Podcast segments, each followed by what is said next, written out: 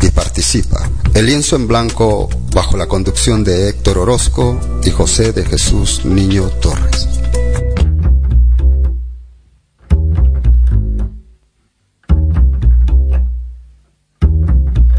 ¿Estás listo para manchar el lienzo? Adéntrate en el mundo de las artes. Acompáñanos y diviértete en el lienzo en blanco, con la conducción de Héctor Orozco y José de Jesús Niño Torres. Entérate de los acontecimientos culturales de nuestra ciudad, con entrevistas en vivo, charlas sobre arte, obsequios y mucho más. Comenzamos. Iniciamos amigos con el lienzo en blanco. Se nos vuelve a poner enfrente de nosotros ese magnífico espacio para poner de nuevo una obra de arte, para poder eh, tener trazos, rayas, líneas, manchas, pero sobre todo ideas, proyectos y más. Y para eso, pues, nuestros invitados se pintan solos, ¿verdad, Héctor? Así es, niño, ¿cómo estás? Buenas, buenas tardes, noches, ya casi oscureciendo el día de hoy. Estamos con otra emisión más de Lienzo en Blanco, este lunes 18 de julio. Y bueno, pues hoy tenemos bastantes cosas por, por checar en el programa. Y bueno, pues por ahí te comento que tendremos una entrevista vía telefónica con nuestro amigo José Luis Perales, ya que no pudo, no, no tenía chance de desplazarse hasta acá el dedo. Entonces vamos a, hacer la entrevista vía telefónica porque nos va a invitar a, a participar, al que quiera entrar. Hay una convocatoria para el coro back. Entonces él está haciendo ahorita pues ya eh, reuniendo a la gente que está interesada ahorita nos va a platicar pues él que de qué se va a tratar. Por aquí también quedó de llegar a unos momentos más Alan Tobar porque nos va a platicar un poquito sobre la cartelera del SICA para que usted vaya al teatro este fin de semana y vea lo que tienen preparado estos chavos del SICA. Celia Rosales, que también está con nosotros porque ya van con este que viene, creo que es el quinto evento de Porquito Fest que se va a Colima o es el cuarto evento, Celia. Es el quinto, ¿ah? ¿De este año? De este año. Es el sexto. El sexto. Es el sexto, pero se va, eh, es el, la primera que va a salir fuera, creo, ¿ah? O sea, de, los de, Jalisco, sí. De Jalisco. Y bueno, pues ahorita nos va a platicar Celia qué onda con esto de Porquito Fest que se va a Colima, dónde va a estar, los días y todo, por si usted anda por allá en Colima o quiere ir, a lo mejor también si quiere ir para que tome nota del hotel donde va a estar, todo, para que se dé una vuelta. Va a ser la inauguración en un sábado, me parece. Entonces el sábado, pues viene, va a ser en viernes, va a ser en viernes la inauguración. Pero bueno, si usted trabaja hasta las 2, 3 de la tarde, de aquí a Colima son dos horas, entonces pues sí alcanza a llegar a la inauguración y todo el viernes por la noche. También eh, quedó de venir por acá Adi Rivera para platicarnos un poquito sobre su exposición en Mata Tinta que va a ser este, este mes. Y también quedó de venir con nosotros Diego Estrada, que él está ahorita exponiendo en el Centro Cultural Refugio. Y bueno, pues este Diego Estrada es un joven muy, muy, eh, con, con, muchas ganas de, de, hacer algo en el arte.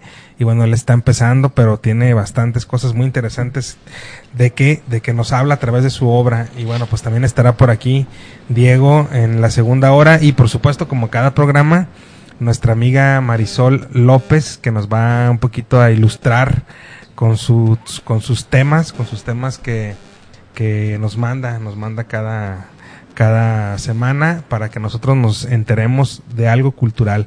Y en esta sección del arte comparte, bueno, pues Marisol nos estará platicando algo nuevo. También déjenme decirles que bueno, Plácido Domingo está Operalia, eh, The World Opera Competition, que es una competición de ópera que se hace a nivel internacional. Y bueno, este, eh, este domingo 24 de julio va a ser la final del concurso internacional de canto Operalia, aquí en el Teatro de Gollado a las 6 de la tarde. Y bueno, este evento es eh, como parte de las celebraciones por los 150 años del Teatro de Gollado este emblemático espacio será la sede de Operalia, el concurso internacional más importante de ópera que reúne en un mismo escenario a jóvenes cantantes de todo el mundo. Tras varios procesos de selección, la final de este magno evento será el 24 de julio, donde la Orquesta Filarmónica de Jalisco tendrá el honor de acompañar este evento bajo la dirección nada más ni nada menos que de el tenor Plácido Domingo, que es presidente y fundador de Operalia. Los boletos a la venta, bueno, ya desde el 8 de julio están a la venta, pero déjeme decirle que hay una mala noticia, ya están agotados. los boletos ya se terminaron. Bueno, cada persona podrá adquirir únicamente dos entradas, se les vendió dos entradas por persona.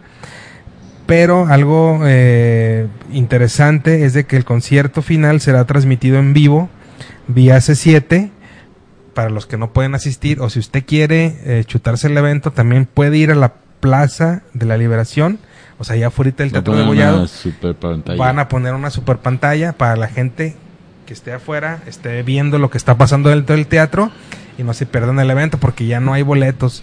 Los boletos costaron de 300, de 300 pesos el más barato hasta creo que 1500 o 1800 el más caro. O sea, estuvo bastante y ya todo agotado. Entonces, eso va a ser este próximo domingo para que pues usted estaba pensando en ir, pues ya no, ya no se moleste en entrar al teatro, ya no hay lugar.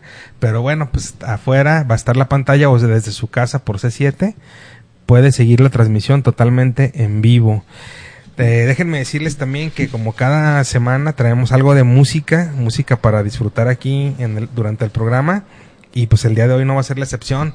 Traemos un poquito de música de este pianista de jazz latino que se llama Michel Camilo y bueno, vamos a escuchar un poquito de su disco Triángulo, es un disco grabado en el año 2002. Bueno, Michel Camilo compuso su primer canción a los seis años o sea, casi casi un Mozart. Eh, alumno del Colegio de La Salle y también con, con, estudios de medicina, estudió durante 13 años en el Conservatorio Nacional que culminó con una cátedra. A los 16 años se convirtió en miembro de la Orquesta Sinfónica Nacional Dominicana. Con la idea de ampliar su horizonte musical, se trasladó a Nueva York en 1979, donde siguió con sus estudios en Manes y Juilliard School of Music. Un pianista con ritmos caribeños y armonías de jazz, su composición Why Not se convirtió en un éxito grabado por Paquito de Rivera en uno de, los, de sus álbumes, que fue ganador de un Grammy en 1993 en la versión vocal de los Manhattan Transfer. Sus dos primeros álbumes fueron Why Not y Suntan, Michel Camino in Trio, que fueron los que, los que hicieron estas grabaciones, además de sus actividades como compositor y pianista, Michel Camilo ha sido invitado a dar conferencias y actuaciones en numerosas universidades y colegios en Estados Unidos. Por ejemplo, en el New York University, en Berklee College of Music en Boston y en el MT, en William Patterson College en New Jersey y en Puerto Rico en el, en el Conservatorio de Puerto Rico, así como en Dinamarca, España y Suiza.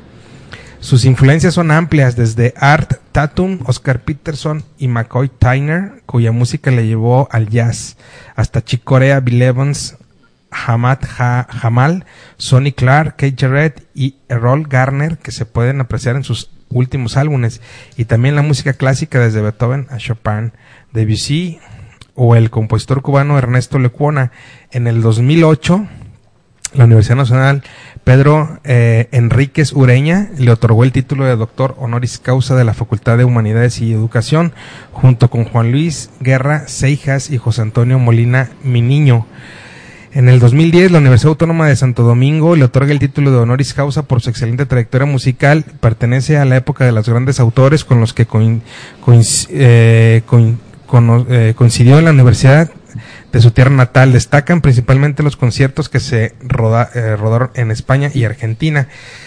Bueno, Michel Camilo es un artista que tiene bastante trayectoria y pues ha estado en muchas partes del mundo, sobre todo ha estado por Estados Unidos, en Suiza, donde ha estado muy activo con, conferencias y, clases que ha dado allá. Pero bueno, vamos a escuchar hoy tres piezas de este disco eh, titulado Triángulo, que es del año 2002. Y conforme avance el programa, pues vamos a irles diciendo, eh, pues ahí para que se, se den una idea de lo que hace Michel Camilo. La primera pieza que vamos a escuchar se llama Piece of Cake, que es un pedazo de pastel, ¿verdad? Pie, Piece of Cake. Y eh, la comparsa, la segunda pieza. Y por último vamos a escuchar la, las dos loretas. Todas estas piezas, bueno, pues son eh autoría de Michel Camilo. Y bueno, les decía amigos que durante el programa vamos a estar escuchando esto. Ahorita nos estamos tratando de comunicar ya con nuestro amigo eh, José, Luis. porque le vamos a hacer una entrevista ah, vía telefónica. Ya que no puede estar el día de hoy. Celia Rosales ya está aquí en la mesa, que también nos va a platicar un poquito sobre, sobre lo de Porquito Fest. que, ya, que ya, mira, aquí traigo la camisa de Porquito Fest. La, camisa bien ah. puesta de Porquito Fest. No trajiste la tuya, ¿eh? No, y ahora no me traje la mía. Es que sabía que tú te la ibas a traer. Ah, bueno. Bueno, amigos, ahorita estamos en ¿Quién sabe qué quiso decir? Eh? ¿Quién sabe? No, no, no. Yo siempre... No, es que, ¿sabes qué? Me traje otra porque piensan que siempre es el mismo programa cuando vengo. Porque Dar de otro color, hay que hacerlas de colores. hay que o puerquito que cambie de color. Ya tenemos aquí ahorita a nuestro amigo José Luis Perales eh, vía telefónica, con el cual vamos a platicar un poquito sobre esta convocatoria Corovac. Eh, José Luis, ¿nos escuchas? Sí, los escucho muy claro. ¿Cómo te encuentras, Héctor? ¿Qué tal, José Luis? Bien, pues mira, aquí, este, pues otra vez, ahora no pudiste estar aquí en el programa en vivo con nosotros, pero platícanos un poquito de qué se trata esta convocatoria del Coro que estás armando. Así es. Eh, como saben, incluso el año pasado asistí con ustedes ya anunciando lo que fue un concierto memorable en la Catedral Metropolitana donde participaron más de 80 músicos y que fue todo un éxito con más de 1.500 personas como público. Y en esa ocasión participó el Coro Bach. Estamos hablando que el Coro Bach ya tiene eh, una trayectoria corta pero importante que data desde el año pasado, va a cumplir apenas un año para estos meses ya próximos y en esta ocasión vamos a requerir reforzarlo para aumentar la cantidad de elementos, puesto que ahorita la cantidad no es muy grande, es un error de 12 elementos. Entonces, queremos convertirlo en un coro grande, representativo e importante para la zona metropolitana de Guadalajara. Para ello, lanzamos una convocatoria en la cual estamos buscando a todas las personas que sientan que tienen las cualidades de afinación vocal, que tienen entusiasmo por cantar, disponibilidad de horario y que se consideran personas aptas para pertenecer a un proyecto como este. Estamos hablando que buscamos personas que tengan entre 14 y 50 años de edad y que tengan eh, disciplina y compromiso por pertenecer a este coro, en donde ensayamos habitualmente dos veces por semana, miércoles de 7 a 9 y domingos de 2 a 4.30. Lo único que se les está pidiendo, este coro no tiene ningún costo, simplemente se pide que las tengan cualidades de voz, se preparen una pieza para que puedan interpretar principalmente una pieza, ya sea un bolero, una pieza sacra, etcétera, etcétera, que pueda demostrar su calidad de voz y mandarlo ya sea al correo, seguramente ya, ya, tienes tú a la mano también, eh, el correo es osda nubio azul arroba hotmail, repito, osda nubio azul arroba hotmail.com en este correo se va a mandar su nombre completo, la edad y un teléfono de contacto. Y con esto ya quedarían automáticamente inscritos. O también lo pueden hacer con esta modalidad. Mandan un WhatsApp al número 33 11 57 95 51. Repito, 33 11 57 95 51. Y en este WhatsApp vuelven a colocarnos tanto lo que es su nombre completo, edad y con ello ya podemos estar en contacto, se les agrega una lista de inscripción y tendrán que presentarse ya este próximo domingo, día 24 de julio, entre las 4 y 6 de la tarde van a ser las audiciones. Entonces, es estar aquí puntual de 4 a 6, participar durante el proceso de audición, donde van a vocalizarlos, van a pasar uno por uno para escuchar sus piezas y al final de cuentas poder decidir quiénes son los que van a pertenecer a este buen proyecto. Oye, José Luis, pues prácticamente ya nos, nos platicaste todo el show, porque sí, yo te iba a preguntar cuándo y a qué hora será la audición. Ya lo estás diciendo que va a ser este próximo domingo de 4 a 6. Eh, más o menos, eh, eh, ¿tienes proyectado cuánta gente para el coro? O sea, ¿te gustaría a ti como director, que vas a estar ahí al frente del coro, eh, para que sea un coro ya más o menos modesto, ¿cuántos integrantes debe tener? Sí, dos cosas. Uno, cabe resaltar que yo estoy de asesor artístico del coro. El director del coro es el maestro Javier Sánchez y el, estamos hablando que se está buscando llegar a un número entre 30 y 40 elementos. 30, 40, bueno, pues entonces estás como a la tercera parte, te falta gente.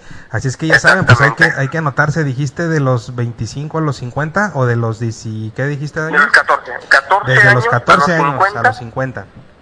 Exactamente, mandar WhatsApp y poder integrarse ya sea el WhatsApp o, un correo, o el correo Danubio y allí podemos ya estar en contacto, ya para poder tener la ficha, bueno, no la ficha de inscripción, sino la lista de quienes van a participar en la audición, lo cual es muy importante para darle orden a ese día y que puedan quedar personas que tengan ese entusiasmo. Sí es importante que tengan previamente experiencia vo- en solfeo, vocal o en coros, pero en caso de que no la tengan, pero se consideran con una buena voz, que vengan esa oportunidad y aquí vamos a encargarnos de formarlos, de nivelarlos para los siguientes proyectos en donde se van a unir ya con los compañeros que ya tenemos del coro. De que no, no vayan a sentir de que, ay, voy al coro, quedo en el coro, pero van a colocarme con personas que ya saben. No, va a haber un proceso de nivelación para que puedan... Bueno, vas a, vas a estrenar este próximo miércoles 20, ¿verdad? Miércoles Así es, 20 se estrena. 20. Y bueno, también te deseamos lo mejor para el domingo y estaremos haciendo la, la difusión correspondiente para que ojalá y llegues a los 40 elementos que necesitas. Lo mejor posible. Aquí ya la gente que está en cabina te está escuchando. Celia que tiene voz de contralto. No, Celia le gusta cantar, pero dice que nada más en el baño.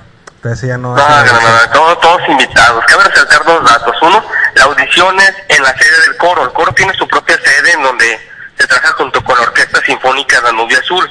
Esto es en la Avenida Río Nilo 3016, en la colonia Jardines de la Paz. Esto cerca de la Clínica 14 del IMSS.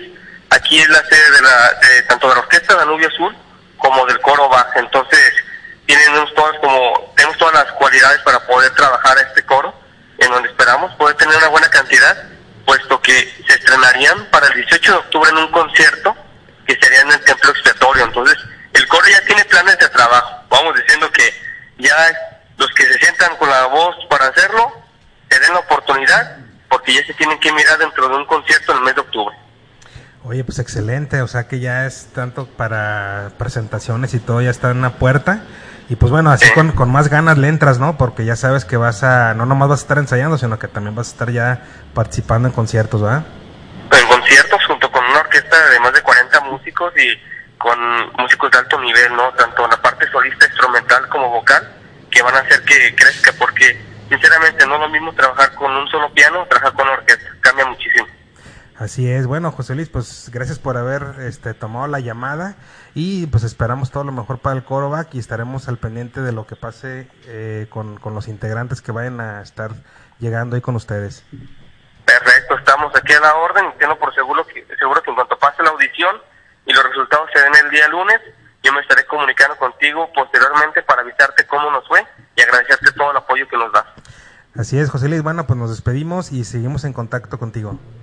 Muchísimas gracias y un saludo para todos. A ti también, niño, que andas por allá.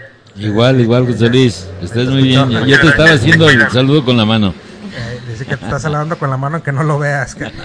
No, caray. Bueno, nos vemos, José Luis, que estés bien. Muchas gracias.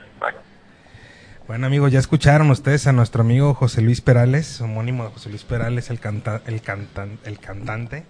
Y bueno, pues ya está, ya está listo todo para este domingo, para las audiciones para el coro back. Si usted está interesado o sabe de alguien que está interesado y quiera pertenecer al coro, pues invítelo. Le- las instalaciones están ahí en Avenida Ronilo, cerca de la, de la Clínica 14, entre la Clínica 14 y eh, lo que viene siendo la Policía Rural, para que se ubiquen.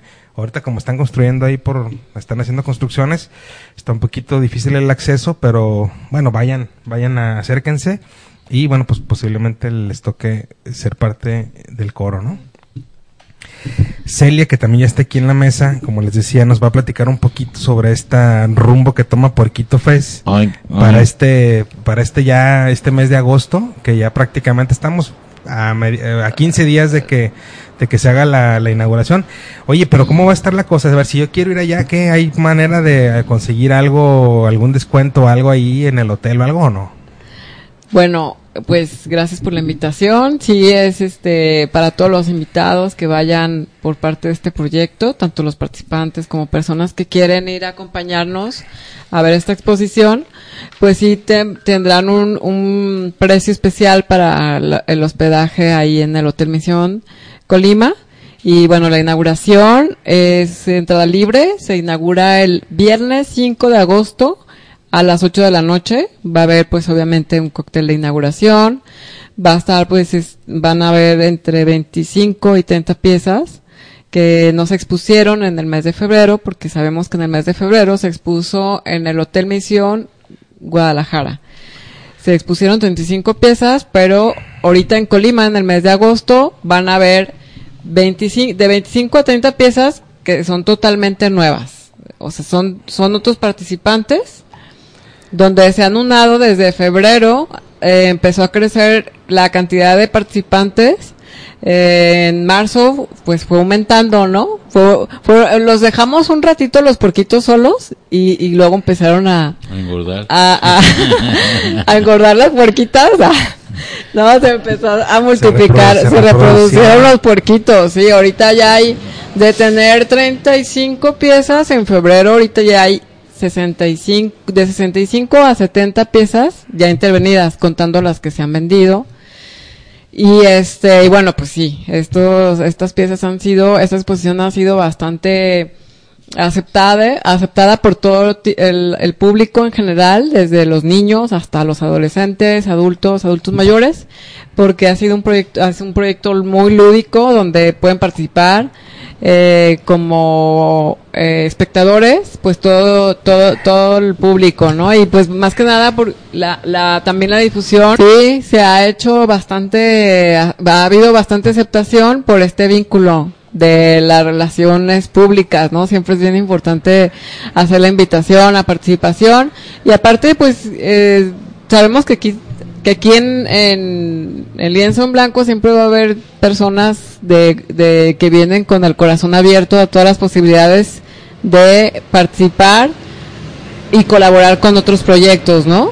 Sí. Es, es- esta parte importante de que aquí en el lienzo en blanco y, y es como de repente ya una formar todo un círculo amistoso también. Fíjate que yo te, yo te comentaba que qué padre que ya se va a Colima, ya se va a Colima el proyecto porque ya va a ser la primera salida que hace de aquí de, de la ciudad prácticamente, ¿no? Sí. O sea, desde que empezó el, el quinto... La quinta edición en febrero. En febrero ha estado Eh, caminando, fue- pero aquí Ajá. mismo, en la ciudad. O sea, Sí, sin aquí salir. en Jalisco. Y esta va a ser la primera que sale del estado. que sale o de Jalisco y después regresamos a la UP, a la Universidad Panamericana en Zapopan en el mes de septiembre, no, en, en el mes de septiembre A la UP. y octubre, sí, y octubre termina, concluimos con el, con la mm, exposición, eh, va a ser, eh, va a estar bien padre porque déjate adelanto un poquito,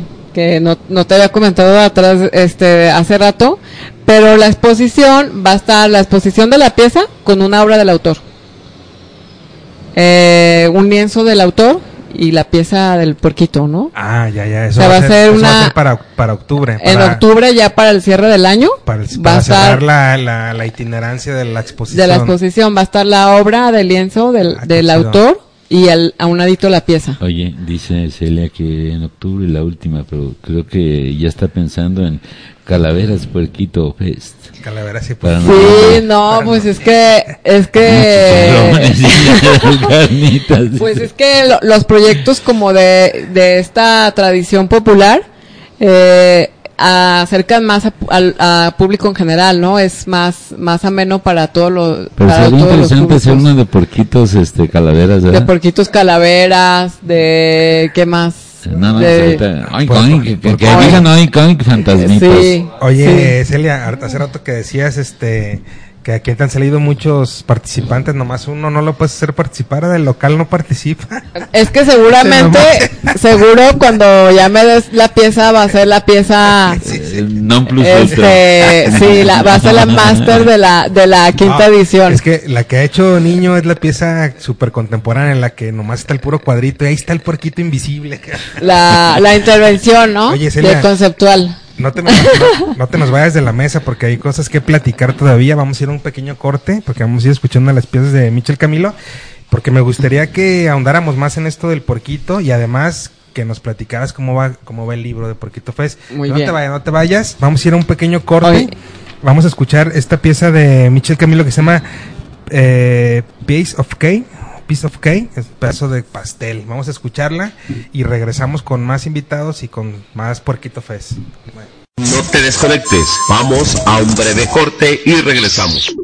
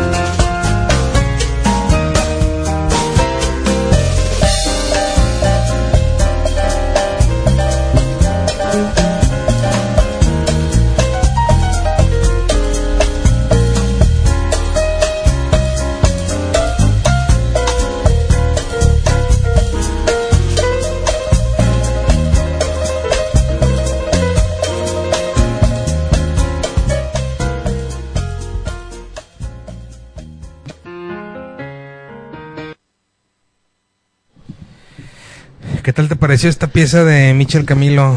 Pedazo de pedazo Quiero. de pastel. ¿Qué quieres? ¿Paso de pastel o Ah, No, la música, la música. No, estamos a dieta, dijo el otro. estamos a dieta? Sí. A ver si no engordas con eso. Así es. Bueno, pues ya, ya regresamos de esta pausita. Está, está- está muy rica la, la música de, de Michel Camilo. Bueno, pues no por nada eh, tiene este saborcito de jazz latino que hace siempre muy distinguible su, su, música. Y bueno amigos, como les comentaba antes de irnos al corte, seguimos con más invitados. Eh, ahorita vamos a manchar el poquito el lienzo con algo de teatro, porque también aquí tenemos actores y directores de teatro y que ellos vienen del SICA y ellos van a platicarnos un poquito de lo que hay ahorita en SICA, porque eh, cada mes cambian la cartelera en el SICA. Creo que sí hay, hay este, una renovación de obras teatrales, de representaciones teatrales. Y bueno, ellos ahorita nos van a platicar los proyectos en los que están ahí participando y lo que usted puede ir a ver al SICA, o sea, lo que usted puede acercarse a ver eh, viernes, sábado y domingo son las puestas en escena, me parece. Pero bueno, aquí tenemos a Alan, Alan Tobar y también está con nosotros Karen Asensio. Karen, Karen Asensio. Eh, Alan, bueno, ¿cómo estás? Buenas noches. Buenas noches, este, muchas gracias otra vez por abrirnos este espacio. Eh, pues sí, efectivamente, nosotros venimos de parte del, foro SICA, que es un espacio donde, donde se mantiene la cartelera activa. Se trata de cada, cada mes mostrar propuestas, sobre todo diferentes entre sí mismas, ¿no? Este, un proyecto ya tiene años funcionando y que esperamos que la gente tenga el gusto de ir a conocer el espacio, ir a conocer lo, el producto que se hace ahí, las obras de teatro que se hacen ahí y sobre todo disfrutar un buen, un buen ambiente, un buen espectáculo, ante todo. Platícanos, ¿qué, ¿qué podemos ver ahorita en SICA? ¿Cuáles son las obras que hay? Si quieres, platícanos un poquito la trama de cada obra para que la gente sepa de qué se trata. Y a ver, el que, te llama, el que le llame la atención, pues vaya al día y pues también dinos el precio, cuánto cuesta la entrada. Si haces descuento para tercera edad, estudiantes y todo ese rollo. Claro que sí. Mira, eh, actualmente en el Foro SICA se presentan viernes, sábado y domingo tres, tres propuestas diferentes. El día viernes tenemos una obra llamada La señora y su balcón. Es una obra que el texto original es de Elena Garro, una dramaturga ya de, ya de hace muchos años, también muy conocida por ser la esposa de Octavio Paz. Esta, esta señora, la dramaturga ya, ya fallecida, escribe mucho acerca de la de su vida, cómo le fue el, el, el ser esposa, ¿no? De un personaje tan grande como La levedad del ser femenino junto a paz. Exactamente. De hecho, digo, hay mucha gente que, que eh, hace una temática muy, muy interesante porque la obra trata acerca de unas- una mujer de 50 años llamada Clara, en la cual está viviendo un episodio de su vida que se, se siente completamente encerrada en sí misma. No tiene otra opción más que estar en su balcón, observando la vida. Y en el observar la vida se empieza a observar a sí misma, en sus etapas, en cómo desde, desde niña vivía el sueño de, de buscar una lejana nación que se había perdido en la historia, para poder ser feliz, para poder ser libre dentro de ella. Entonces en ese, en ese, en esa búsqueda de su historia, encuentra las etapas de la Clara niña, la Clara adolescente o más joven, y la Clara ya de unos 30 años, ya, ya casada, ya con, con una familia. Dentro de esta historia podemos ver cómo, cómo es el querer vivir los sueños, el querer, querer vivir nuestra libertad, querer seguir nuestras metas, y también el ver cómo a veces despegar la- los pies de la tierra en perseguir esos sueños nos puede llevar a, a ciertas cosas no tan favorables, ¿no? A un, a un claustro en sí mismo, como, como lo vive este personaje. Y sobre todo el aprender, ¿no? El aprender de los errores de, del pasado y saber cuándo dejar ir, saber cuándo cerrar ciclos y cómo seguir de nuevo para no vivir encerrado en un balcón. Es una introspección que hace el personaje, o sea, un viaje al pasado prácticamente, en el que encuentra eh, claves, ¿no? Para, para descubrir su, su presente o, o su esencia. Interesante la pieza. Esta está todos los viernes de julio, o sea, va a estar todos los viernes de julio a Exactamente, las a las 8.30 de la noche. 8.30 y con el costo de El costo de entrada general es de 70 pesos. 70 pesos. Ajá, eh, entonces es. hay que llegar temprano nada más para agarrar su lugarcito y todo, porque el foro del SICA es pequeño, ¿verdad? ¿Cuánta gente Es, cabe? es un cupo limitado eh, a 50 personas. 50 Este, personas. Si alcanzan el espacio, hay que llegar un poco temprano para poder buscar los mejores lugares, este, ante todo. Y, y pues sí, a partir de las 7, siete y media, 8 pueden estar llegando, comprar su boleto y estar ahí un, un rato esperando el, el- la obra. Eh, Hay un buen ambiente, hay un- música, música de fondo, pueden estar un, un- espacio en la sala de espera. Y alrededor de una hora es lo que dura la... La obra dura exactamente 50 minutos, un 60 minutos es el promedio, de 50 a 60 minutos. Alan, el sábado, ¿qué, tiene- qué tenemos en SICA el sábado? El sábado tenemos Carta de Amor. Es una obra original de Rodolfo Sigli, dramaturgo mexicano también. Eh, un, un personaje muy, muy emblemático dentro de la dramaturgia mexicana, que tiene como característica en sus textos utilizar el, existencialismo como, como principal fin. Hay una obra muy conocida de él llamada El Gesticulador, que es la, la más famosa, en la cual se habla acerca de, de un personaje que se confunde por sus peculiaridades, su parecido físico y su parecido con un general este, ya muy conocido. Él mismo se empieza a creer que es él. Entonces, trata mucho el existencialismo. En esta obra que, que los invitamos, llamada Carta de Amor, Amar hasta la locura o hasta matar el amor, habla acerca de un escritor, un escritor un poco frustrado porque la vida no le da las oportunidades que necesita, sobre todo en el amor. Él sigue en la espera de una mujer que lo abandonó, sigue en la espera de, de su regreso, y a través de la obra se, se devela todas las circunstancias que llevaron a ese abandono de esta persona, y cómo él, a pesar de que hayan pasado los años, sigue buscando encontrar en cualquier objeto, en cualquier simbolismo de la vida, la presencia de esta, de esta mujer, tanto que lo lleva a los límites más extremos, donde jugamos entre, ahora sí que entre el amor y la locura, ¿no? Como muchas personas vivimos relaciones a lo mejor un poco tormentosas o muy felices, Intensas, ¿no? que nos llevan un poco a la obsesión y con ello nos llevan a, a vivir este límite, ¿no? Este limbo entre, esta línea tan delgada entre la locura y, y el amor. Así es. Oye, pues está interesante también la apuesta, la apuesta del día sábado. También a las 8.30 de la noche. A las 8.30 Y así la es. entrada el costo, igual. El costo de ahí es de 70 pesos. 70 pesos también. Y el domingo, para cerrar el fin de semana, ¿qué tenemos en SICA?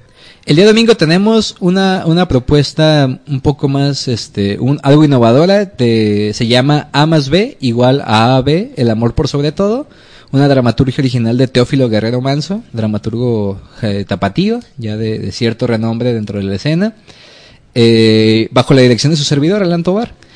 Esta obra en sí el, el- habla acerca de las relaciones amorosas, de cómo hablar del amor como en dos factores, eh, como un factor A y un factor B que se encuentran y el resultado es una fusión de, de sí mismos, el reconocerse y el encontrarse en el otro y a partir de ello definir lo que uno mismo es.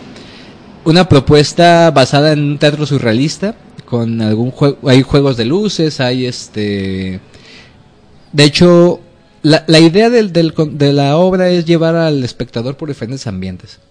Llevarlo por momentos de mucha ternura, llevarlos por momentos de mucha, a lo mejor un amor muy agrio, violento, conflictivo, pero siempre tomando en cuenta que el amor está por sobre todo. ¿no? El amor está por sobre todo.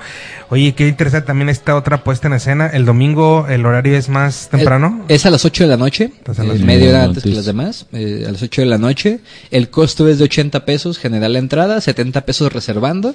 Pueden reservar en la página de, de Facebook llamada Magis Teatro, eh, así como se escucha con G, Magis Teatro, o al Facebook de su servidor, que es Alan Tobar Román.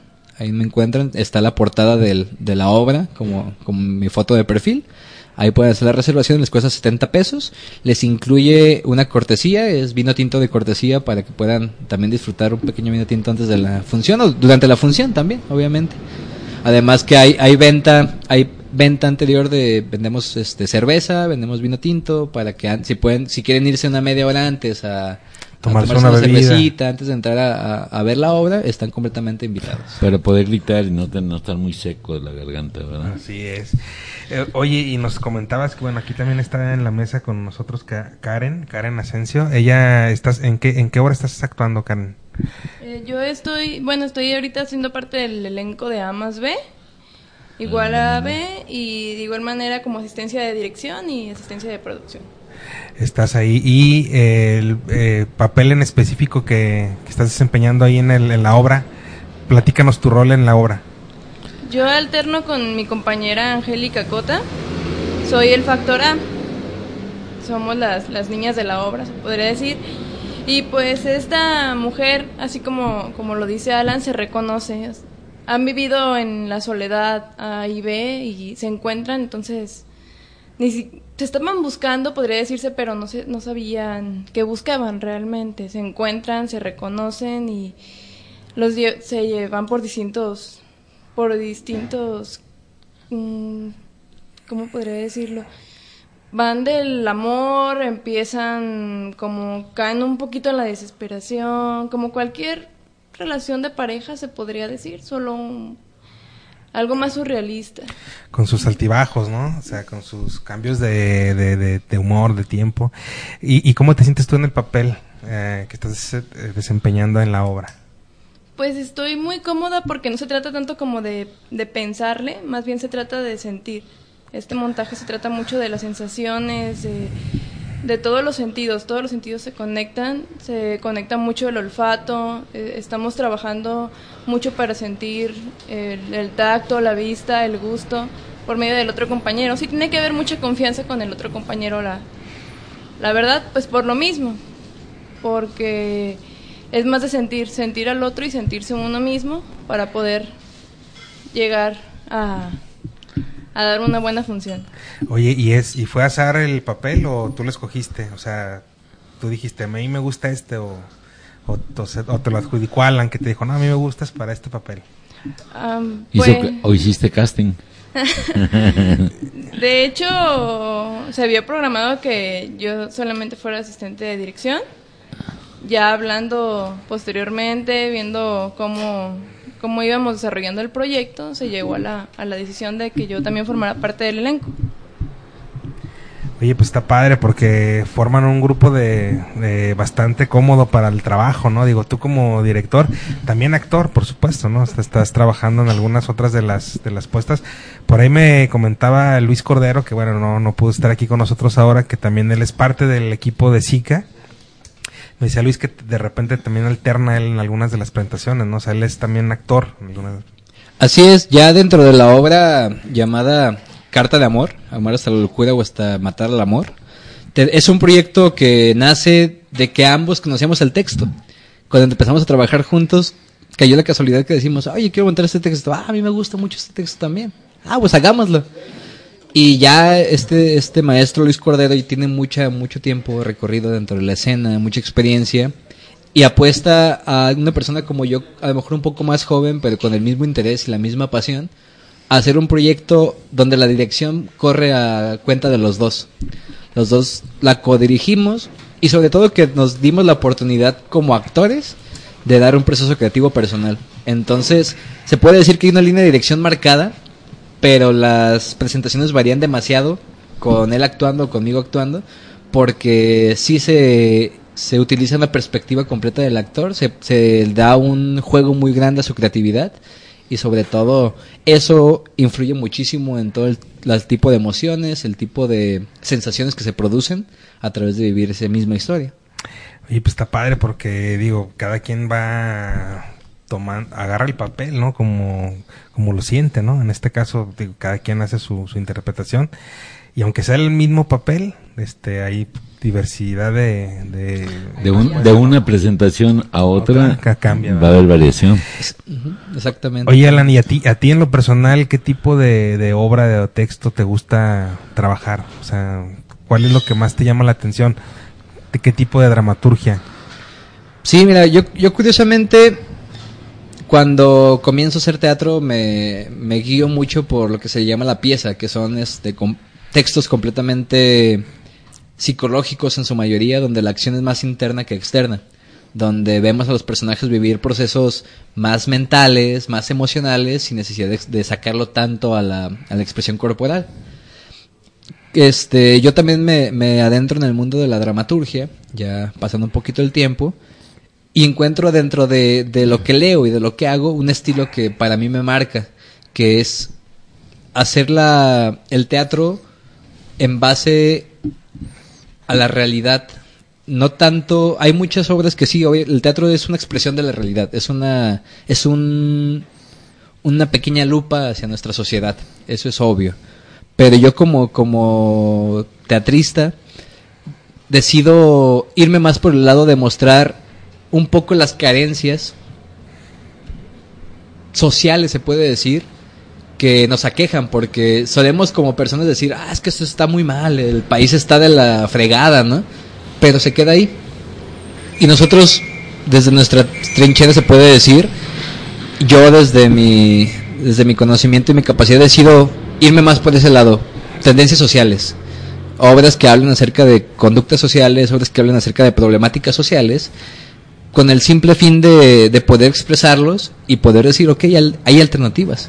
No simplemente quejarse es la única alternativa. Hay formas de hacer las cosas y sobre todo llevar al público temas que a lo mejor son incómodos para ellos tocar. Pero que una vez que lo ven desde un punto exterior, que van a ver un espectáculo y dicen, ah, es que sí es cierto, es que lo que estoy viendo ahí es cierto.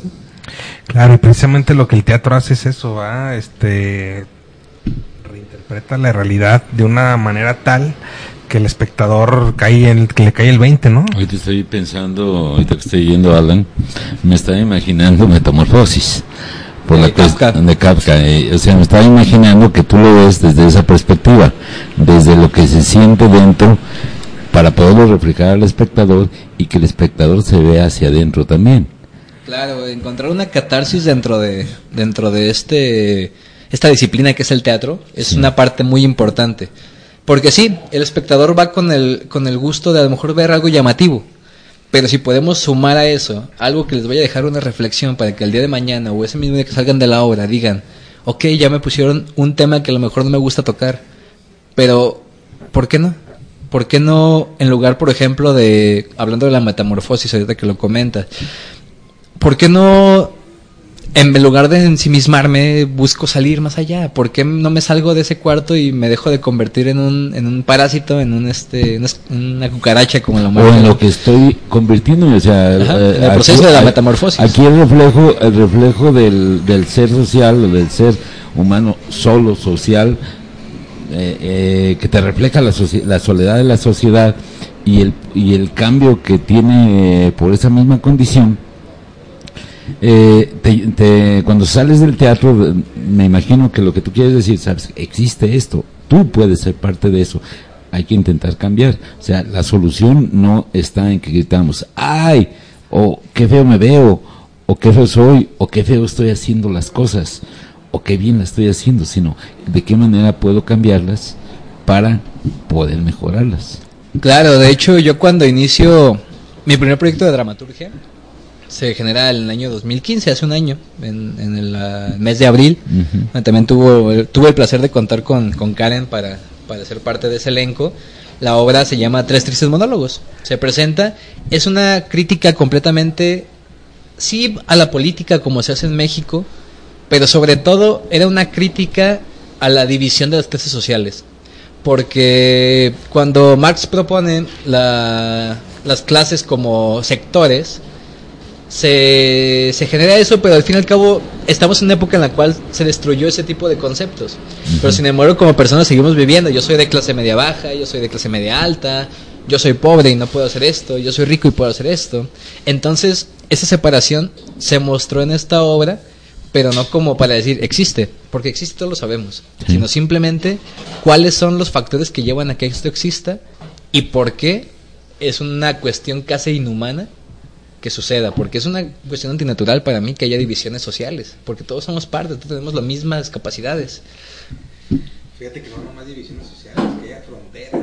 Decían que no debía de haber fronteras, ¿verdad? O sea, que Es que la- las divisiones sociales son fronteras, realmente son fronteras que, que hacemos los propios seres, seres humanos para pa- marcar actividades, marcar hasta dónde llegas, hasta dónde llego y creo que esas fronteras que aún, aún en la misma ciudad o en la misma cuadra, o sea, porque el Señor tiene frontera, eh, eh, hacemos una frontera del dinero, el dinero siempre ha sido una frontera. Hasta entre familias da. hasta entre familias, o sea, el, el, el, el hijo rico, el hijo pobre, ¿sí? Y entonces, este, sí creo que es, eh, es bueno marcar eso, pero no, no nada más, eh, sino hacer, eh, filosofar y pensar cómo hacer cambios en Claro, esta sociedad. ¿Qué? O sea, no, no marca, no, no, quizás no ponerlo como una, una lucha de clases como la hace Carlos Marx, sino como una lucha interna del mismo ser humano para poder cambiar y poder, poder ir eliminando esas fronteras y hacer, hacer más amigable el, el ¿cómo se llama? Em, o más fraternal esta sociedad, más armónica, más armónica. Claro, y, y de hecho todo esto nace por puesto que a mí me acostumbran desde hace mucho a, a- leer muchos periódicos, por ejemplo, pero sobre todo con la intención de que un periódico, una difusión como ahora lo son Facebook, como este, las redes sociales, es- tienen tanta tienen tanta este poder entre las masas de si pasa algo en el otro lado del mundo en cinco minutos lo sé verlo como un diagrama, diagrama social. Como yo cuando estudio un diagrama de una televisión para repararla, Sí. el entender lo que pasa en cada, en cada lugar del mundo, en cada lugar de tu país, en cada lugar de tu sociedad, te ayuda a formar un diagrama precisamente. Entonces tú ves qué es lo que está fallando. Cuando lo comprendes, sabes qué es lo que está fallando. Y eso te amplía el criterio para poder decir, ok, si eso está fallando, ¿qué podemos hacer para que no suceda? ¿En dónde puedo actuar yo? en dónde entro yo. Es lo que yo creo que muchos, mucha gente que nos dedicamos a esto, si no es que todos tenemos esa misma convicción, poder, poder hacer un cambio. Hay, hay una, un pequeño cuento, una pequeña fábula que cita Alejandro Jodorowsky en una de sus obras, que dice que iba un, un anciano dentro de una aldea que estaba tapada por montañas y que nadie podía salir de esa aldea porque había muchas montañas. Entonces este anciano un día agarra una cuchara y dice, voy a ir a la montaña a quitar esa montaña con una cuchara. Los jóvenes del lugar se reyeron de él, se dijeron, ah, ¿cómo con una cuchara? Porque ¿Cómo vas a, cómo pretendes quitar una, Una una montaña con con una una cuchara? cuchara. Llévate una pala, llévate una máquina, lo que sea, pero con una cuchara. Y dices que yo no tengo para una pala, ni mucho menos para una máquina. Yo tengo una cuchara. Y estoy completamente seguro de que no voy a tumbar la, la montaña. Pero estoy completamente confiado en que si yo voy y logro quitar dos kilos de, de esa montaña, le voy a de- dejar el trabajo más sencillo para el que viene. Porque a lo mejor el que sigue sí trae pala, a lo mejor el que sigue sí trae máquina. Pero cuando lleve el surco empezado, ya sabe por dónde ir. Entonces, yo creo que es la convicción de muchos, sobre todo no, no solamente del teatro, de todos los, dedicamos, los que nos dedicamos al arte. Poner, poner un pie en esta, en este cambio, en esta regeneración de, de una, una sociedad que- en la que vivimos, en la cual todos tenemos inconformidades, pero afortunadamente estamos en una nación que tiene más riquezas que nada, entonces sabemos, tenemos que saber cómo aprovecharlas. Hoy dices que estabas mencionando que eran artistas, yo creo que todo ser pensante. ¿no? Claro, toda persona que tenga un criterio este consciente, más que amplio consciente. Sí. Así es, amigos. Bueno, Alan, gracias por habernos visitado el día de hoy. Y eh, nomás recuérdanos el domicilio de Zika para que la gente que quiera ir el, el viernes, sábado, domingo a ver alguna de estas tres obras. Que ya dijimos que eh, dándole repasada el viernes es La Señora y su Balcón a las 8.30, Carta de Amor a las 20.30 horas y domingo A más B a 8 de la noche, ¿va? A las 8 de la noche, así es. Les recuerdo, el lugar está ubicado en José María Vigil, número 2272, casi esquina con Avenida Américas. Américas, unas cuadritas antes de llegar a la Glorieta Colón. Eh, de referencia está un Office Depot en una esquina y una tienda Nike en la otra esquina. Ahí luego luego dan con esa calle de José María Vigil. Mm, sí, también para un pequeño paréntesis, en la obra Carta de Amor, el día, el siguiente sábado se da función y también el domingo.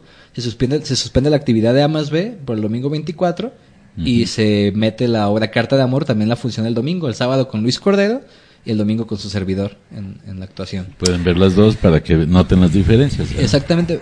Hay mucha gente que se ha animado, se ha animado a decir, bueno, vengo a la siguiente a ver qué tanta diferencia hay.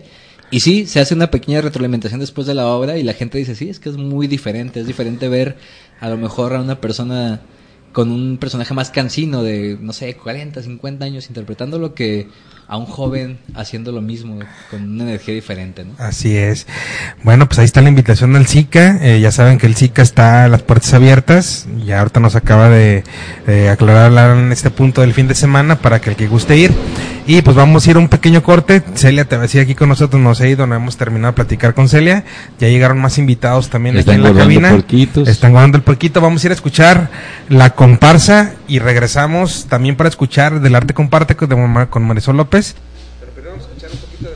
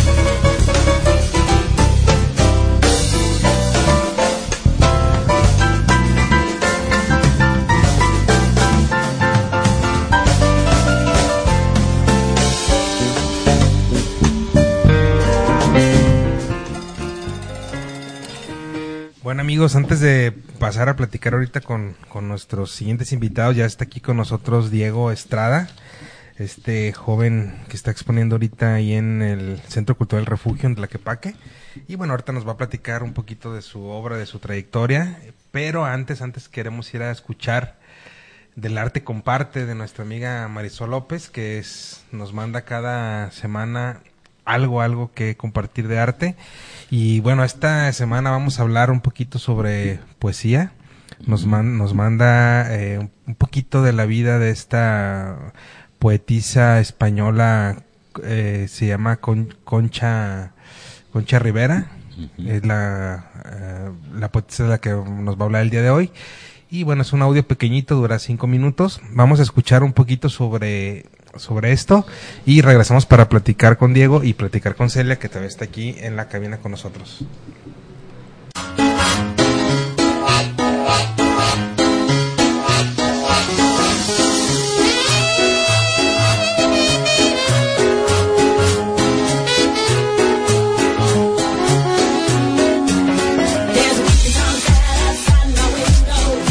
El lienzo en blanco presenta del arte comparte. Escucha. Guarda en tu mente el conocimiento y ábrelo a la imaginación.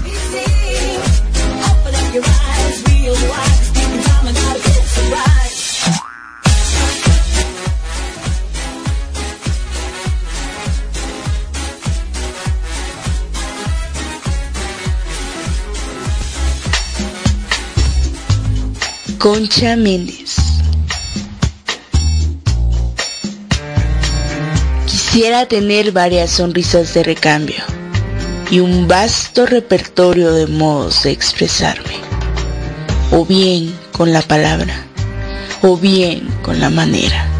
Buscar el hábil gesto que pudiera escudarme.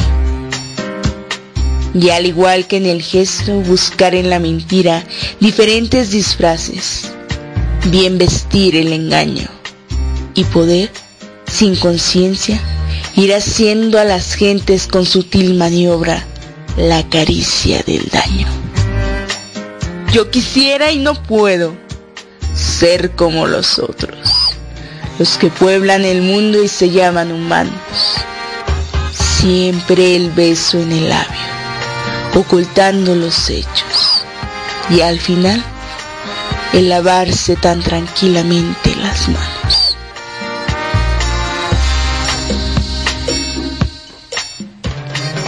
Una de las figuras más atractivas del panorama vanguardista español de los años 20 y 30 es Concha Méndez Cuesta. Poeta, nacida en Madrid en 1898. Educada en un colegio francés, cuya influencia se observó en sus primeros versos.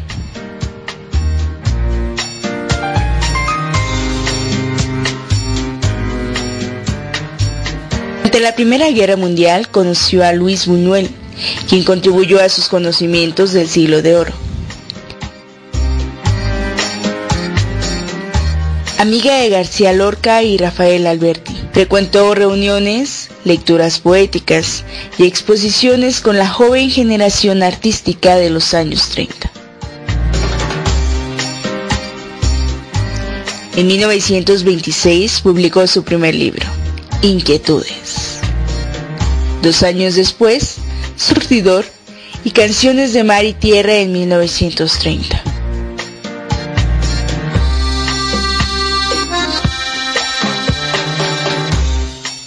En uno de sus exilios, Méndez conoce a Maruja Mayo, una pintora que gusta romper con las reglas sociales y la lucha por la liberación de la mujer. Juntas, disfrutan de la vida intelectual y contribuyen a enriquecerla y a destruir la imagen de la mujer como esposa sumisa y madre abnegada.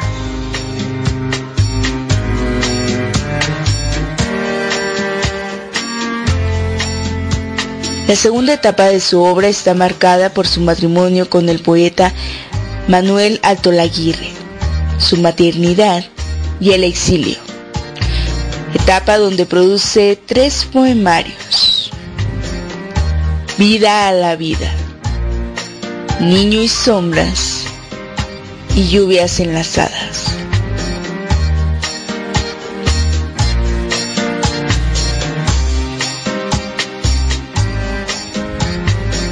Algunos de los títulos de sus poemas más destacables son Como galopa la sangre, uno de esos instantes, Fantasmas de hielo y sombra, Recuerdo de sombras,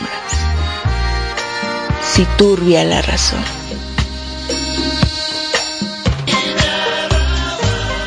En definitiva, una de las voces femeninas más importantes de la llamada generación del 27.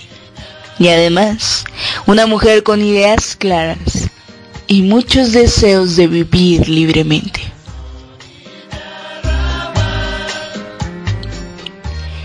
En 1944 se radicó en México hasta que muere en 1986.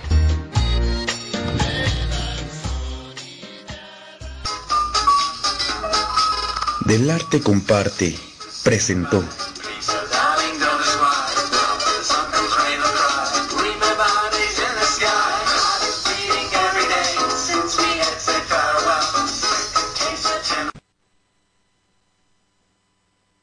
Bueno amigos, regresamos de esta pequeña eh, intervención de nuestra amiga Marisol López. ¿Qué tal te pareció? Oye, te- poética. intervención poética. ¿Te dieron ganas de leer un poema? ¿Ya lo encontraste, por Sí, cierto? no, se apagó el... Ah, se apagó el celular. bueno, pues eh, Co- Concha Méndez, Concha Méndez, yo diciendo que era Conchita Rivera. Concha Méndez es esta poetisa. Y bueno, a ver si encuentras algo de tu poesía para que nos la leas. Pero bueno, ya como les comentaba, tenemos aquí a nuestro amigo eh, Diego, Diego Estrada, que ahorita está exponiendo ahí en el, en el Centro Cultural Refugio. Eh, nos comentaba Diego ahorita antes de, entrar al aire que esta es su segunda exposición individual. La segunda que tienes eh, como algo ya totalmente obra tuya, pues ahí eh, en la que estás totalmente al 100% tú solito ahí. Que platícanos tu experiencia de esta exposición. Bueno, pues antes que nada, buenas noches. Muchísimas gracias por invitarme. Y bueno, esta, como lo acaba de decir anteriormente, es mi segunda muestra individual y es un proyecto que consta de 25 retratos y cuatro autorretratos, técnicas diversas, eh, también formatos un poco diversos. Y bueno, pues decidí hacer este proyecto en primera como tomar el reto de mm, ejecutar el retrato, que en un momento en que yo entré a la carrera hace ya casi nueve años, pues era eh, impensable. Eh, no había tomado yo ninguna clase nunca de, de pintura ni de dibujo y pues sí era así como que mi dibujo muy naif, muy primigenio.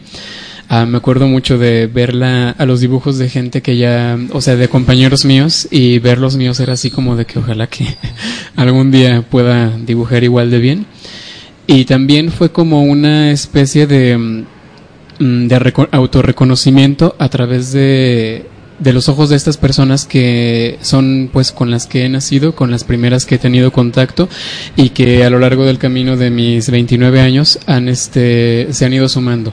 Son personas con las cuales he tenido eh, acercamiento muy intenso este y me han dado algo que, que pensar, algo que decir y fue como una manera de pues eh, celebrar y de mm, pues a lo mejor tal vez de rendir un homenaje a ellos, puede decirse.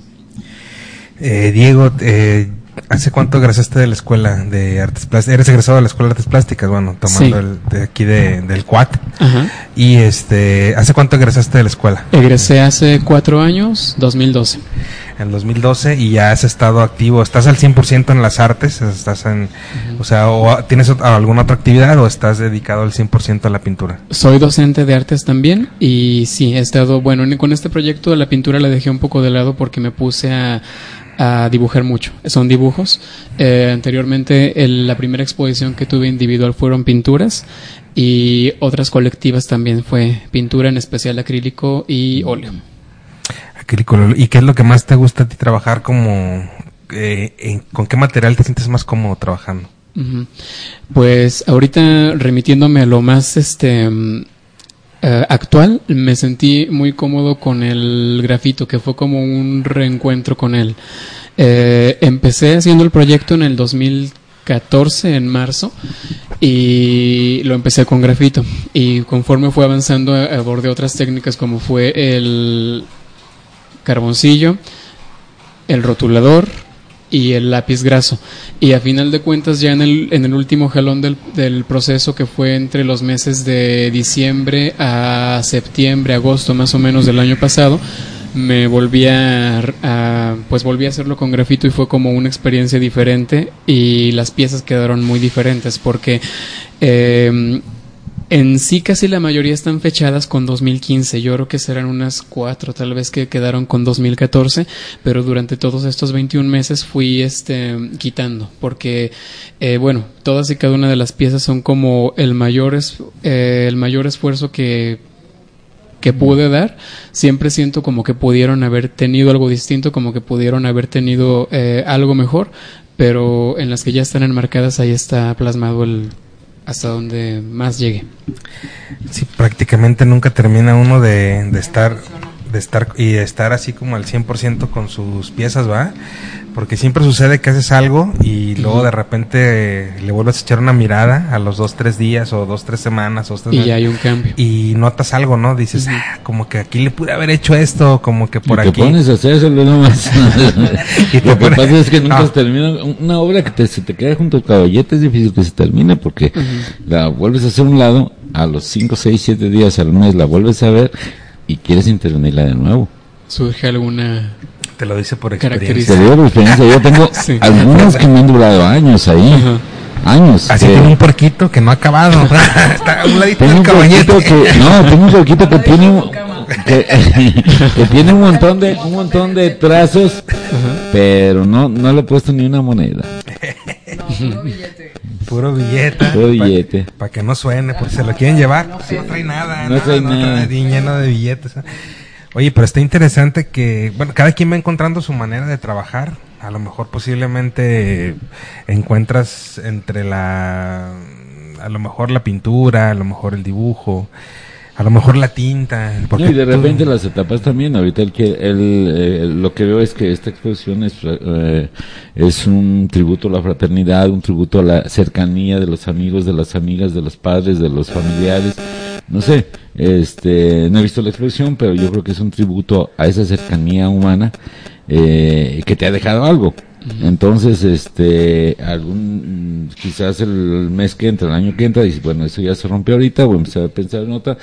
Y con el, el mi- la misma temática te va pidiendo los, eh, los materiales con los que se pueda ver mejor. Y la vida, mi- la misma vida te va a dar otra cosa. Sí. Y ahorita ya pienso en puerquitos cada rato. Ya. Y ya sueño. Desde hace seis años casi ya. Estos retratos que hace Diego, bueno, yo vi algunas de las cosas que de los que mandaste en el portafolio están algunos expuestos, ¿va? Sí, están algunos. Somos, somos, somos es el título que lleva en general la exposición que estás pensando. Ajá, sí. Pero son, ya lo dijiste hace rato, son prácticamente retratos de lo, de lo que tú has, este, con gente que has estado cercana, pues vive alguna vivencia, alguna emoción, algún acercamiento, ¿no? Que has tenido con estas personas y que bueno, en cierta manera crea un vínculo también, ¿eh? Porque digo, no, no es tan fácil mm, para hacer un retrato. Yo creo que tienes que tener como cierta, por lo menos gusto por la fisonomía de la persona es muy difícil que algún dibujante, algún artista haga un retrato de algo que no le, o sea, no te, vamos, hay gente que tiene la cara como para dibujarse, ¿no? No sé si te pasa eso a ti, pero sí hay gente que la ves y dices, no, no, por le, le buscas y no te, no le encuentras, no, de veras, o sea, ¿no te pasa eso a ti? Eh, Bueno, como dijo hace un momento, nació más o menos de esa manera. En 2012 llega a mí una historia, algo así de el hilo rojo que por medio del ombligo conecta a personas que están como predestinadas a encontrarse, digamos, y me llamó mucho la atención. Previo a esto, desde hace ya muchos años, desde hace como unos 8 o 9, este, yo tenía como ganas de a esta, a, bueno, a personas cercanas a mí como retratarlas. Se llega esto del hilo rojo y digo, pues yo creo que es momento de, ya, ya egresé, ya es como tiempo. Y el título fue así como también buscando como una forma experimental tal vez. Empezó con hilo rojo, después le quise poner eh, Noi, que es nosotros en italiano, pero dije yo, bueno, ¿para qué recurrir a una lengua que no es la mía materna? Si quiero que sea tan, tan propio. Lo opté por nos, que significa nosotros en, en abreviación, y era como un juego de palabras también nos, estamos, los otros no están. Pero ya después dije yo, bueno, entonces, ¿por qué no ponerlo más fuerte? Y ya fue de esa manera como llegué a Somos. Somos. Un camino tiene nombre también dentro del proyecto. Sí, claro, claro. ah, lo- lo- yo creo que lo ha madurado bien, ¿no? La idea. Las, las estado, pues, ha llegado a una madurez en la que refleja tu trabajo, pues, ¿no? Sí. Como, como tú lo bien lo decías en estos últimos meses que has estado chambeando y que posiblemente esto te está dando un, eh, un- como un trampolín, ¿no? Para algo, me imagino que ya has pensado en algo a futuro, ¿no? Sí, pues yo creo que desde que estaba haciéndola, siempre así como, eh, pues estar pensando, pero obviamente otorgarle su tiempo a cada cosa. Y también ahorita que se comenta esto, eh, en la escuela, quien esté escuchando de artes plásticas lo va a saber, tenemos eh, una materia de que se llama proyectos artísticos y nos comentaba una vez una maestra que eh, nos, nos estacionáramos tal vez en algún este como querer, querer hacer como una temática en cuanto a algo territorial o algo sentimental y, o sensorial. Y fue el- más o menos el camino que yo decidí hacer. Eh, y no tanto porque lo dijera, la maestra o me lo dijeran sino que me convenció. El primer proyecto que hice de pintura fue una crónica pictórica de barrio de Mezquitán aquí en Guadalajara.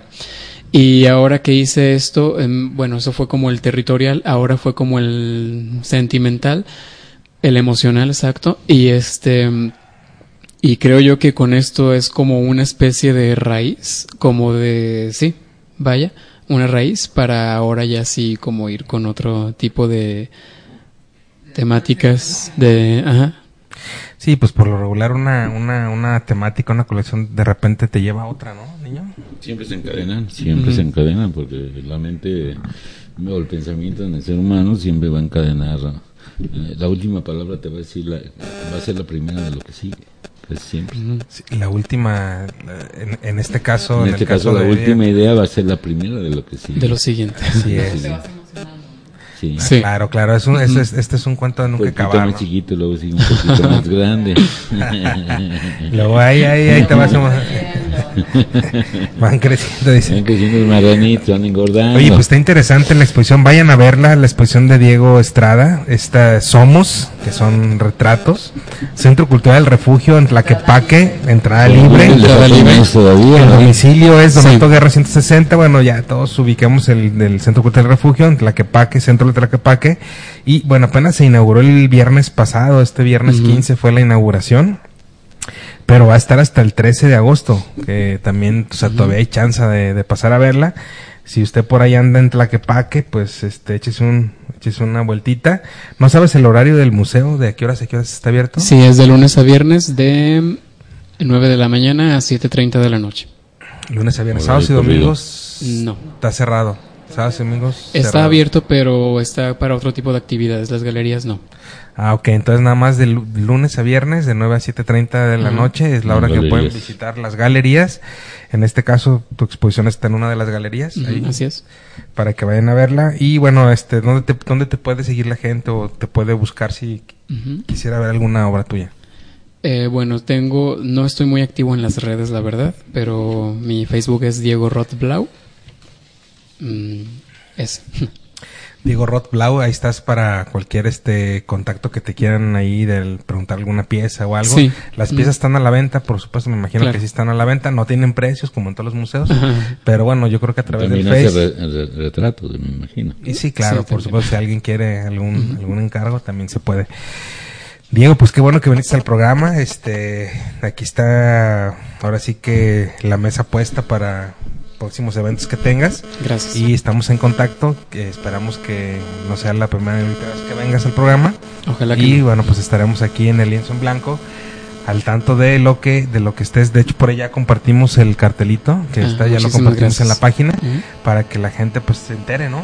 Y vaya vaya a ver la Sí, exposición. pues mucha- aquí en Guadalajara mucha la gente se entera de los eventos también por, por las redes sociales. Sí, no, no, las redes sociales es lo que más, es lo que más está al contacto de, es, es lo que más está al contacto de, de los eventos, ¿no? La gente, la gente ve todo ahí en las redes sociales. Amigos, vamos a ir al último corte. Eh, le damos le- nuevamente las gracias a Diego. Diego, gracias ustedes. por haber estado aquí. Muchas y gracias. vamos a ir al último corte. De Celia todavía sigue aquí, no se ha ido, nomás que... eh, no Estamos, sé, estamos vete. guardando las carnitas para el final. Estamos guardando el- la cena para el último, sí, sí. Vamos a ir a escuchar la última pieza de Michel Camilo. A ver, un celular dice, es el de niño, ese más es el que está sonando. ¿No? Sí, es el... eh, bueno, vamos a ir a, vamos a ir a el último, al, al último corte. Eh, vamos a escuchar esta pieza que se llama Las dos Loretas, una pieza de este mismo álbum de Michel Camilo, Triángulo. Y bueno, regresamos ya para platicar un poquito de la cartelera y eh, ver, ver qué onda con el, libr- el libro de Porquito Fest. Yo, yo sí quiero estar dentro del, del libro, está muy es padre el proyecto. Es un recetario. Sí, vamos a escuchar la pieza y regresamos, no se vayan.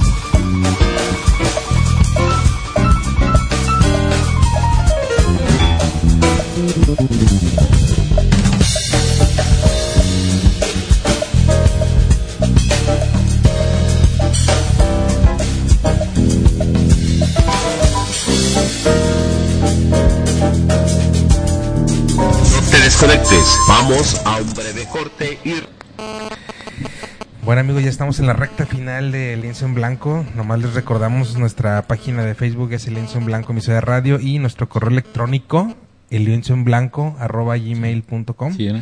eh, para que cuando nos quieran hacer algún comentario, bueno, nos manden el, el lienzo en blanco punto radio arroba gmail.com es nuestro correo electrónico y bueno, ya este platicando aquí con Celia respecto a- al proyecto del libro, al proyecto de lo de Colima, eh, nos platicaba que bueno, ya esta, esta exposición de Colima va a ser la, la penúltima del año de, de esta quinta edición de Porquito Fest. Y eh, nos decía Celia que regresando vas- va a haber una la exposición de septiembre es la última, en octubre. No, en octubre. En octubre es la última exposición en la que vas a eh, poner eh, el porquito con una pieza del autor. Eh, ¿Alusivo también al Porquito Fest o es una pieza cual sea del autor? No, es una, un lienzo donde sí, sí se, sí se integra un poquito más lo que eh, esta exposición se hace para que las personas que no conocen el- eh, la realización de, de la parte de, del artista en el lienzo, pues se den cuenta cuál es le- la técnica que se utiliza ya. Ellos la técnica quieren- y el estilo de cada artista. de cada artista, exactamente. Y, y, eh, y de hecho, luego, luego, aunque de repente piense- pensemos que estén eh, las piezas separadas, vas a identificar, ¿no? Identificas el trazo del artista. Y bueno, se hace, se hace en el mes de octubre esta exposición colectiva, en donde va a haber lienzo y va a haber las piezas como escultura de Porquito Fest. Va a Ya- estar bien ya- padre. Ya con esto se cierra, bueno, con esta última exposición se cerrarían las actividades de la quinta edición y ya tendríamos que, ahora sí, espe- esperar que empiece el año que entra, ¿no? Sí, y a partir de que hubo bastante aceptación en este año, pues igual, ¿por qué no evidenciar en las memorias de Porquito Fest toda las- la participación de todos los, de todos la- los artistas, los creativos, los, los arquitectos, diseñadores que participaron en este año? En- eh, vamos a editar un libro donde viene la reseña del autor eh, y en la siguiente página, pues la obra del autor. En este caso, la intervención de la alcancía de barro en forma de puerquito. Eh, va a estar, pues más o menos, yo creo, le calculo ya ahorita que estamos viendo la parte eh, de Del edición, armado. del armado, la, la parte digital, de tomar fotos y todo. Yo creo que van a ser como unos, eh, mm, mínimo unos 60 participantes en el libro. Sí, de esta, nada más de esta quinta edición. Entonces este libro va a dar una pauta grande para que las personas que no pueden adquirir una pieza puedan adquirir las memorias de Porquito Fest donde van a estar eh, las piezas de la quinta edición. Oye, y para, para, para esa presentación del libro se me antoja que se haga una pachanga, ¿no? Así en grande, con todos los artistas ahí, para que el que quiera comprar el libro, a lo mejor ahí recabar algún, una firmita en el libro o algo, ¿no? Para que quede como recuerdo, estaría padre, ¿no? Sí, claro, y de hecho la preventa del libro ya va, ya va a estar en esta semana en, en, la- en, la- en las páginas de Porquito Fest, es eh, una página Porquito Fest en Facebook, una comunidad en, en Facebook de Porquito Fest, un grupo de Porquito Fest en Facebook y eh, estoy como Celia Rosales, su servidora, en Facebook para cualquier duda o pregunta, alguien que nos esté escuchando y que quiera participar en estas dos, bueno, en estas tres exposiciones continuas, eh, pues lo puede hacer y se puede comunicar a um, correo electrónico porquitofes.gmail.com. Eh, recuerden que la técnica es libre, el material que se va a utilizar para la intervención de la pieza es también libre. Hay materiales desde plastilina pópsica, eh, papel maché, eh, óleo, acrílico, eh, grafito, o sea, hay una gran variedad, lo pueden estar viendo en, en mi perfil de Celia Rosales, ahí subo en el álbum de fotos todas las, eh, cada, está dividido por álbum, por autor, un álbum, entonces ahí van a poder encontrar todas las participaciones, mm, todas las intervenciones, se pueden dar idea de todo lo que se ha realizado, hay piezas muy buenas, hay piezas que de repente te sorprenden, como cómo las desarrollaron, cómo las intervinieron. Y pues prácticamente esta exposición ha sido bastante eh, eh, pues amena y divertida, lúdica para tanto para los participantes eh, y lo, la, el público que ha participado como como espectador y pues los lugares que nos, nos han abierto las puertas para que sea posible eh, exponer y vender estas piezas. Eh, eh, cabe mencionar que obviamente la exposición, la, esa exposición y venta de, de las piezas y bueno, participan de todo tipo de personas, personas con tanta creatividad. La exposición ahorita está en todo el mes de julio en Roseville, está en Morelos, 14, eh, 19 40, eh, casi a la altura de una cuadrita de Américas. Entonces ahí pueden ir ahorita a ver las más de 60 piezas que hay expuestas.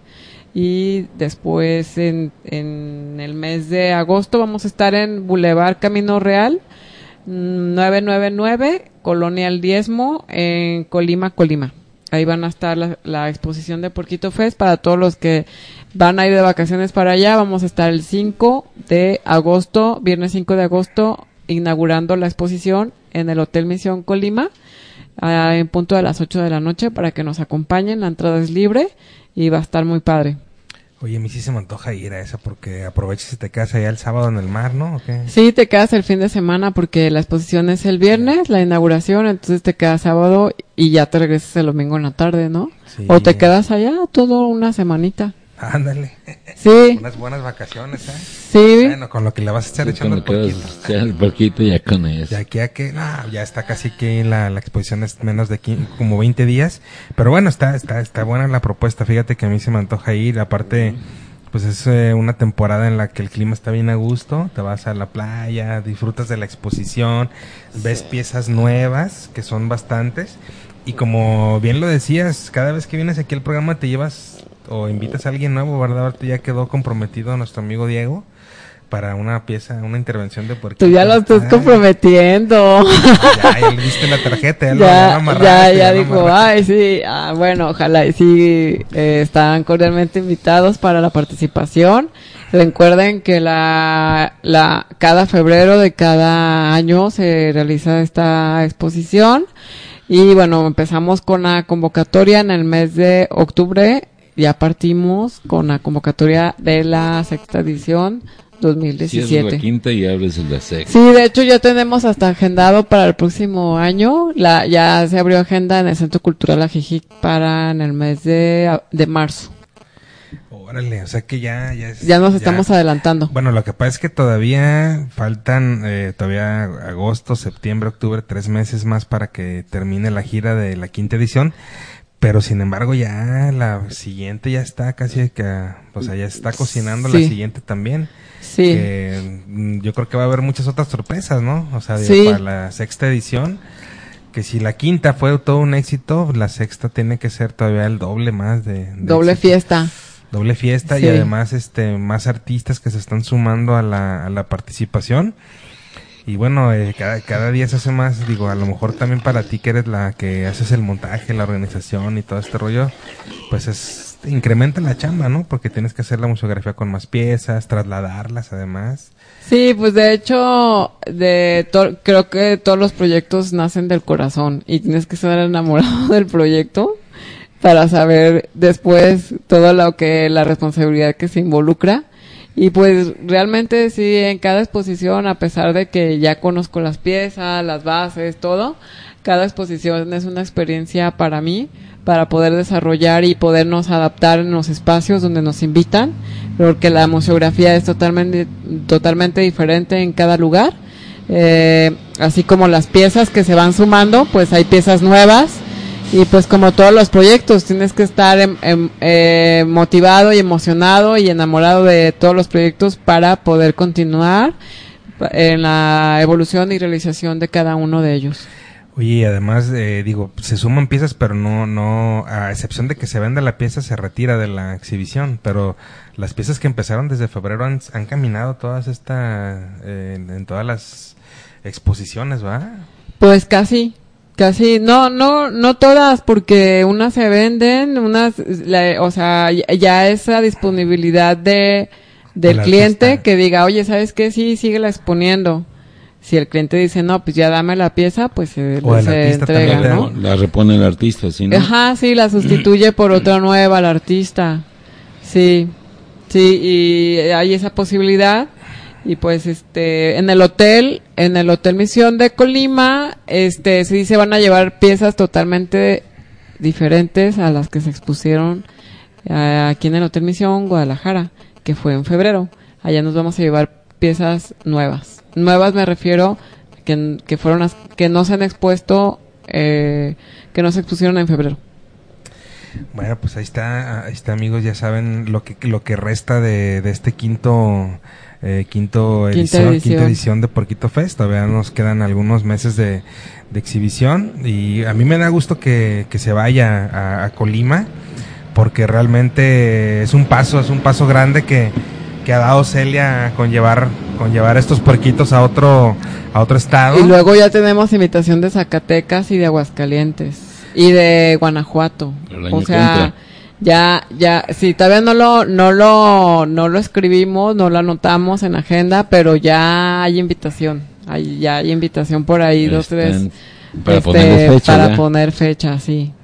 Qué padre, porque eh, eso quiere decir que el año que entra eh, todavía te va a estar mucho mejor. el- Lo, lo van a conocer en otros estados. Ese porquitos viajeros. Sí, ya se están haciendo bien traviesos. Y bueno, por supuesto que este año, ter- terminando esta, esta edición, eh, todos los porquitos, yo pienso, no sé, es mi manera de ver, no sé si tú lo has pensado así, eh, se cierra, se cierra porque ya el año que entra tienen que ser porquitos nuevos todos, ¿no? Sí, el año, en la sexta edición van a ser piezas nuevas y cerramos en octubre con subasta de las piezas para to- todos los artistas que quieran participar en subastar su pieza, pues se va a realizar en el Café Galería El Mono, este y ahí se va a presentar también el libro de las memorias de Puerquito. Se van a hacer dinámicas durante la, la exposición, durante el tiempo de exposición en el Café Galería del Mono, que sería la segunda semana del mes de octubre. Así es. Pues ya, ya está prácticamente en puerta, pero bueno amigos, no se pierdan, eh, vamos a estarles aquí informando cada, cada programa para que, bueno, pues estén al tanto de lo que está pasando con Porquito Fest. Y eh, el niño ya encontró su poema que nos quiere leer. Nomás antes de leer el poema, ya nomás rápidamente les digo la cartelera para cerrar con el poema que va a leer un niño. Eh, les recordamos que para el día viernes 5, el viernes 5 y sábado 6 de agosto va a estar Amante Titilante, danza, poesía y música. Eh, boleto cuesta 100 pesos, por si gustan, es en el Café Benito, Sala Juárez, ahí en Avenida Juárez 451, esquina Ocampo. Esto va a ser para el viernes 5 y el sábado 6. Entonces aquí los que no van a ir a Porquito Fest el viernes 5, pues aquí se pueden ir a Amante Titilante, los que van a estar por aquí. La convocatoria para la primer Bienal Internacional de Obra Chiquita todavía está abierta. Recuerden que la fecha límite de ingreso eh, de registro es el 5 de agosto. Entonces, bueno, pues ahí pueden ustedes ubicar las bases. Están en Facebook como Bienal de Obra Chiquita, así los encuentran. Y bueno, chéquense las bases. Nomás les digo que la participación es personas entre 20 y 35 años de edad. Y la obra debe ser, este, la escala máxima de medida es de 10 por 10 centímetros. Pero nada más pueden participar entre estas edades, entre los 20 y los 35 años para que se pongan por ahí este a buscarla en, en Facebook. También está la de Forma Corporis de nuestra amiga Cristina Topete que estuvo aquí con nosotros la semana pasada, ¿verdad? Estuvo aquí Cristina Y bueno, la exposición ya se inauguró este sábado 16 y nomás recordándoles que es calle Monterrey, eh, número 271 en la colonia Roma, ahí en México, Distrito Federal, Roma Sur, en esquina con la calle Aguascalientes, en la Galería Arte y Expresiones, por si por ahí andan en la Ciudad de México, pues también pueden pasar a ver esta exposición.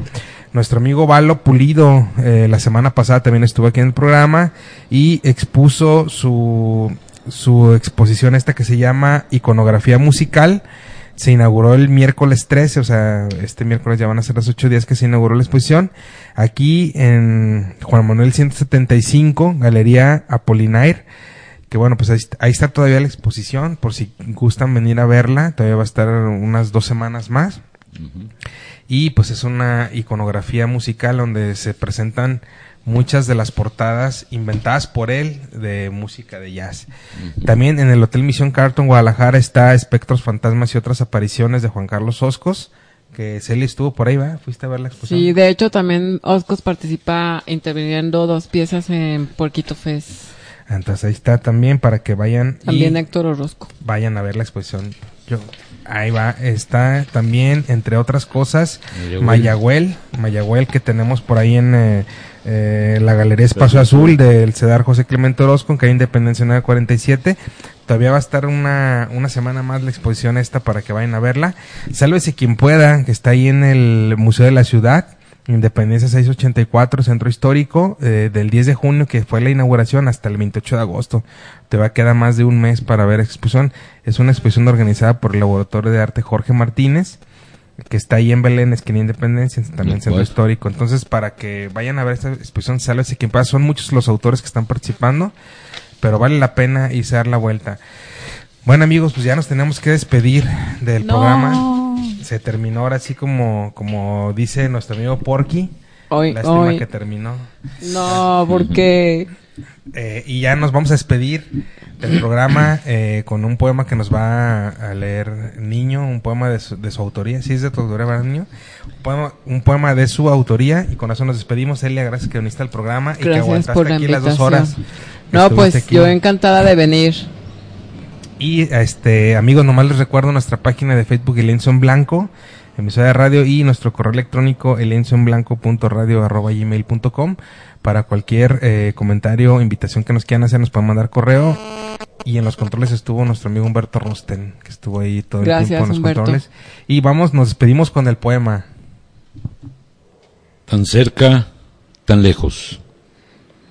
Tan cerca y en ausencia duermo sin dormir despierto sin vivir ando ausente ya de ti pero aún más de mí, sin presencias ni esencias. La noche agobia, tan cerca, tan lejos. Los pensamientos vuelan, tan cerca del mar como del cielo y tan lejos de ti. El tálamo es enorme, enorme para recorrerlo y buscar, y buscar sin encontrar, recibir solo promesas, aspirar el perfume y no llegar a tu fuente. Ver la luz cómo se apaga, todo se vuelve arena, como en el mar, toda esa agua y arena que viene y se va sin llegar, sin quedarse, sin estar, sin ser. La ausencia es mortal. Muere la cercanía, mueren los recuerdos, mueren los deseos, muere esa fiesta de vida y solo ausencias. Y los recuerdos se esconden en las lejanías, en las arenas, en el agua, en el horizonte. Ahora eres intangible invisible, intocable, impalpable, lejana, etérea, inimaginable, imposible. Sueño e insomnio, descanso y cansancio, contigo y sin ti.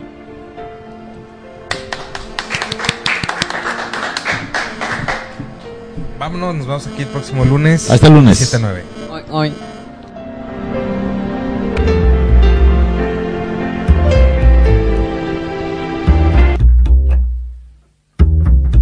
Quedó el lienzo totalmente manchado. La obra concluyó. Te invitamos cada lunes de 7 a 9 de la noche por mexicoradio.net a manchar un lienzo en blanco bajo la conducción de Héctor Orozco y José de Jesús Niño Torres. Hasta pronto.